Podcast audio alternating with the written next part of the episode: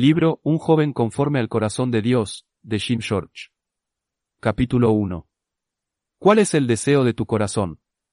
He hallado a David hijo de Isaí, varón conforme a mi corazón, quien hará todo lo que yo quiero. Hechos 13, 22. Cuando tenía 12 años de edad, mis padres y yo fuimos a nuestras únicas vacaciones familiares. Saliendo de mi hogar de niñez en Oklahoma, pasamos a través de Dodge City, Kansas, camino de Colorado. Por supuesto tuvimos que detenernos en el pueblo histórico del viejo oeste y visitar el famoso cementerio Goat Hill, el lugar donde los forajidos se enterraban. Aún puedo recordar hasta este día una lápida con un mensaje como este, aquí yace el viejo Joe, murió con sus botas puestas. ¿Y lo creerías?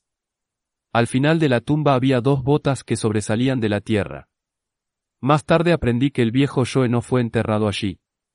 Y mucho después averigüé que las palabras en la lápida eran un epitafio, que significa pequeño tributo a una persona muerta. A partir de esa inolvidable visita a Boat Hill, he recopilado algunos otros epitafios.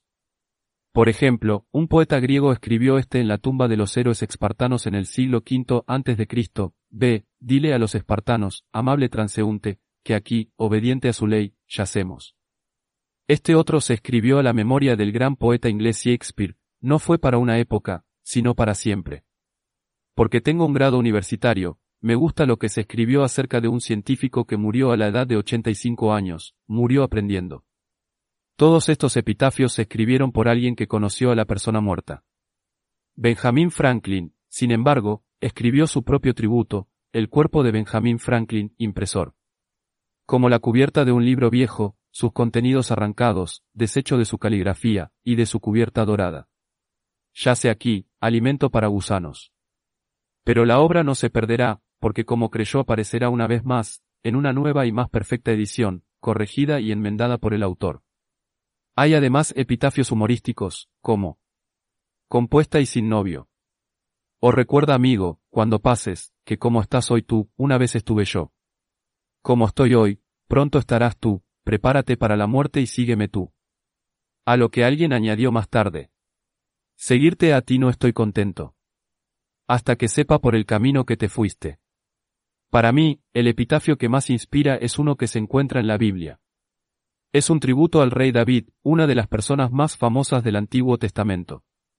De él, Dios escribe, He hallado a David hijo del Saí, varón conforme a mi corazón, quien hará todo lo que yo quiero, Hechos 13, 22.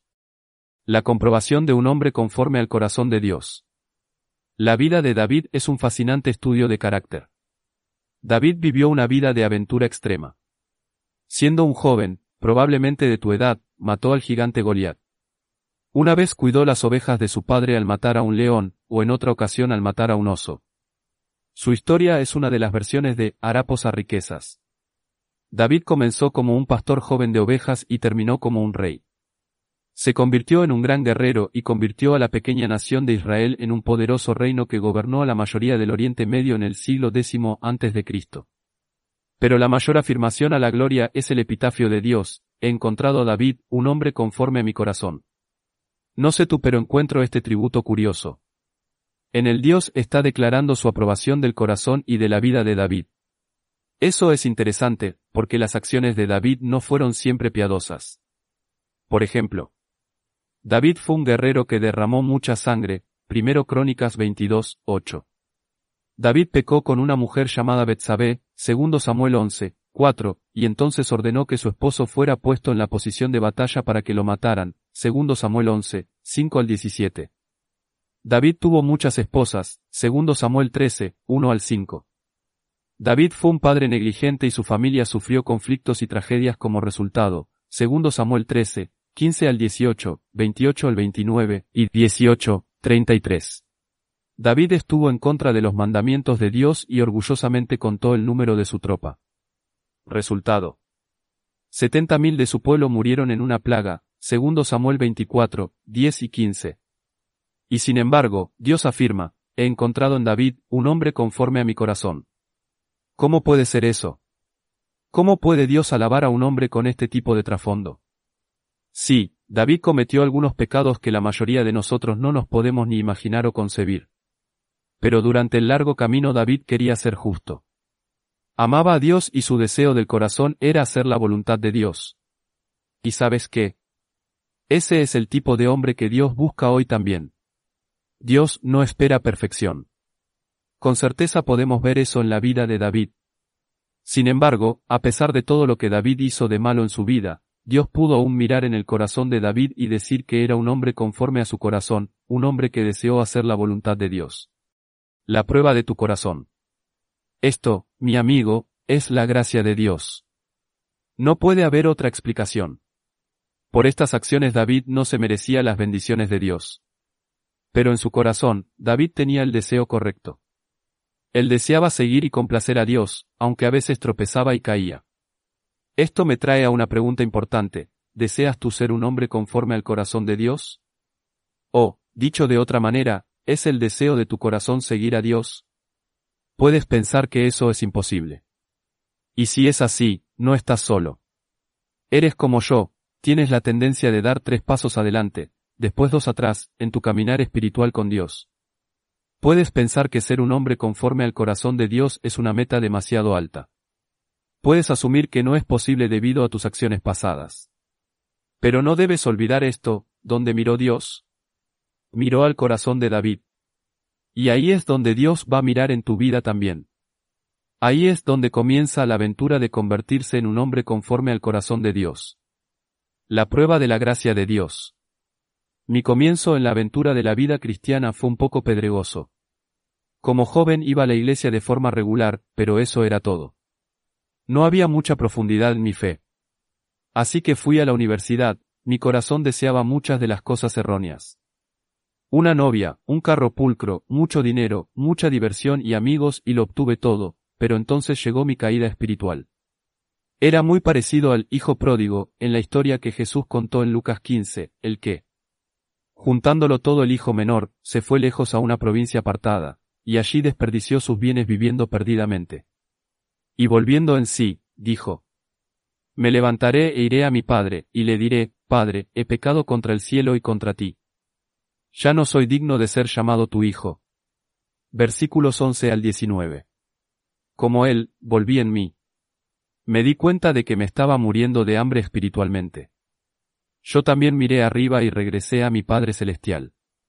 Y como el Padre en la historia que fue movido a misericordia, versículo 20, Dios me recibió con su gracia. Y desde entonces la vida ha sido una aventura extrema. Dios, en su gran gracia, hace esto por cualquier hombre, joven o viejo, que viene a Él. Y Dios hace esto por los que como yo, vuelven en sí y regresan a Él. A partir de ese punto la vida no es la misma. Es la aventura final. Y ahora te tengo una pregunta. ¿Te has desviado de Dios? ¿Alguna vez has sentido que estás viviendo en una provincia apartada, espiritualmente? ¿Quieres experimentar en tu vida la poderosa gracia de Dios? Bueno, si es tu deseo, entonces, sigue leyendo. El cambio de tu vida a una aventura extrema. En los capítulos venideros, esta sección hará las preguntas difíciles acerca de tu corazón y del tipo de aventura en la que estás. Así que pongámonos serios aquí por un momento, y aprendamos más acerca de cómo convertirse en un joven conforme al corazón de Dios. Pregunta número uno, cuando Dios mira tu vida, ¿qué busca? Bueno, alabado sea Dios, Él no busca la perfección. Ser un cristiano no se trata de ser perfecto. De hecho la Biblia dice que no hay hombres perfectos, no, ni uno, Romanos 3 y 10. Como David y como yo todas las personas incluyéndote a ti, han pecado. Toda persona ha desobedecido a Dios. Y es ese pecado el que nos separa de Dios. Esa es la mala noticia. Pero ahora la buena noticia. El único hombre perfecto que alguna vez caminó sobre la faz de la tierra fue Jesucristo, el único Hijo de Dios. Él fue verdaderamente un hombre conforme al corazón de Dios. En todo y en todo tiempo, Él hizo exactamente como el Padre quería que hiciera. En el bautismo de Jesús, Dios dijo, Este es mi Hijo amado, en quien tengo complacencia. Mateo 3, 17. Porque Jesús fue perfecto y nunca pecó, fue capaz de morir por tus pecados y los míos. Él pagó el castigo del pecado, que es la muerte. La Biblia nos dice que siendo aún pecadores, Cristo murió por nosotros. Romanos 5, 8. Él fue el perfecto sacrificio por nuestros pecados. Por lo que Él hizo, podemos ser limpios del pecado. Y ahora, eso es impresionante. Pregunta número 2. ¿Qué significa ser cristiano? Brevemente, convertirse en cristiano significa buscar a Dios y a su gracia, Efesios 2, 8 al 9. Arrepentirnos de nuestros pecados y alejarnos de ellos. Aceptar el regalo de Dios de la vida eterna a través de la muerte de su Hijo por nosotros. Recibir la misericordia y el perdón de Dios y vivir su gracia. Ahora escucha esto, ser cristiano no significa que no vas a pecar más. Todavía vas a pecar, como yo. Pero el pecado dejará de ser el patrón regular de tu vida. ¿Por qué? Porque como cristiano eres una nueva criatura en Cristo, 2 Corintios 5, 17. ¿Y qué sucede cuando si pecas? El Espíritu Santo, que vive en ti, te convence para que te puedas arrepentir de tu pecado y regreses al gozo de la comunión con Dios. Salmos 51, 12. Pregunta número 3. ¿Cuál es el deseo de tu corazón? Hemos mirado al corazón de David y su deseo de seguir a Dios. Hemos visto además cómo Dios obró en mi corazón. Pero ahora la pregunta más importante, y de tu corazón. ¿Cuál es el deseo de tu corazón? Piensa en cinco palabras que describan lo que tú quieras de tu vida. Sería grandioso si, cuando Dios mire tu corazón, pueda decir, he encontrado que eres un hombre conforme a mi corazón, un hombre que desea hacer mi voluntad. Pregunta número 4. ¿Has recibido a Jesús como el Salvador y Señor de tu vida? Quizás ya has tomado este paso de fe y has recibido a Cristo como tu Salvador.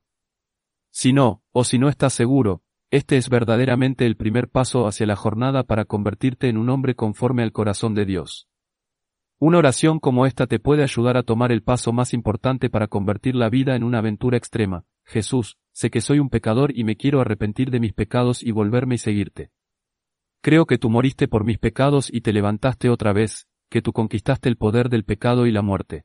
Quiero aceptarte como mi Salvador personal. Entra a mi vida, Señor Jesús, y ayúdame a seguirte y a obedecerte a partir de este día. Amén. Ahora, amigo, si eres un cristiano nuevo en este momento escribe la fecha de hoy. Después, hay un cristiano que conozcas que estaría realmente emocionado al oír de tu decisión. Hacele una llamada ahora mismo. Si eres o has acabado de convertirte en cristiano, este epitafio final en una tumba real en Inglaterra podría ser para ti. He pecado. Me he arrepentido. He confiado. He amado. Descanso. Me levantaré reinaré.